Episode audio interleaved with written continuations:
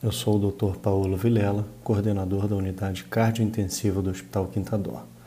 E nesse episódio eu vou falar sobre alguns pontos da abordagem do paciente com doença coronariana crônica, ou síndrome coronariana crônica, termo esse utilizado desde 2019 pela Sociedade Europeia de Cardiologia. Em primeiro lugar, é importante ter em mente que esses pacientes apresentam mortalidade global entre 1,2% e 2,4% por ano com mortalidade cardiovascular de 0,8% por ano. Isso significa que, em geral, esses pacientes apresentam evolução lenta e progressiva da placa aterosclerótica, intercalados com períodos de agudização representados pelas síndromes coronarianas agudas e suas complicações. A abordagem dos pacientes com doença coronariana crônica deve buscar melhorar a qualidade de vida, reduzir os eventos cardiovasculares e a mortalidade. E uma vez que a mortalidade anual é relativamente baixa, nós precisamos identificar neste grupo aqueles pacientes que apresentam marcadores de pior prognóstico e que são candidatos a intervenções mais agressivas. Sobre esses marcadores, classicamente a presença de disfunção ventricular esquerda se associa a pior prognóstico na DAC crônica, desde que ela seja justificada pelas lesões anatômicas encontradas. Não raro, o paciente apresenta miocardiopatia dilatada com obstrução coronariana que não justifica tamanha disfunção e, portanto, nesses casos, não há benefício da intervenção. O estudo STIT, publicado em 2016, avaliou o benefício da cirurgia de revascularização miocárdica em pacientes com disfunção ventricular esquerda. Interessante observar que, apesar do benefício encontrado na mortalidade com a revascularização, nota-se que este se tornou mais claro a partir de dois anos e meio a três anos após a intervenção. Isso é importantíssimo, pois antes de indicarmos a intervenção cirúrgica, é preciso ter em mente a exposição ao risco imediato do procedimento, sabendo que o benefício deve surgir a médio ou longo prazo. Outro fator classicamente relacionado ao pior prognóstico é a presença de grandes áreas isquêmicas detectadas em testes não invasivos.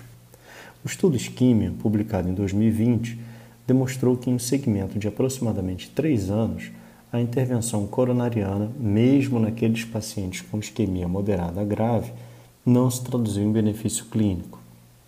Claro que existem críticas a esse estudo, especialmente pelo fato do curto tempo quando falamos em doença coronariana, tempo de 3 anos, mas foi um achado importante e que deve ser ponderado frente à decisão de intervir em um paciente com doença coronariana crônica. Por fim, outro fator relacionado ao pior prognóstico é a anatomia. Sabidamente, pacientes com lesão de tronco da coronária esquerda apresentam maior mortalidade. Entretanto, o benefício da intervenção na doença multiarterial sem comprometimento de tronco e sem disfunção ventricular esquerda é menos claro. Nesse ponto, a análise de 10 anos do estudo MES-2, que incluiu pacientes com doença multiarterial e com comprometimento de DA proximal, comparou o tratamento conservador com a cirurgia de revascularização e angioplastia coronariana. E os autores observaram redução no desfecho primário no grupo cirúrgico. Entretanto, o desfecho primário foi composto por mortalidade, infarto agudo miocárdio, e angina refratária com necessidade de revascularização.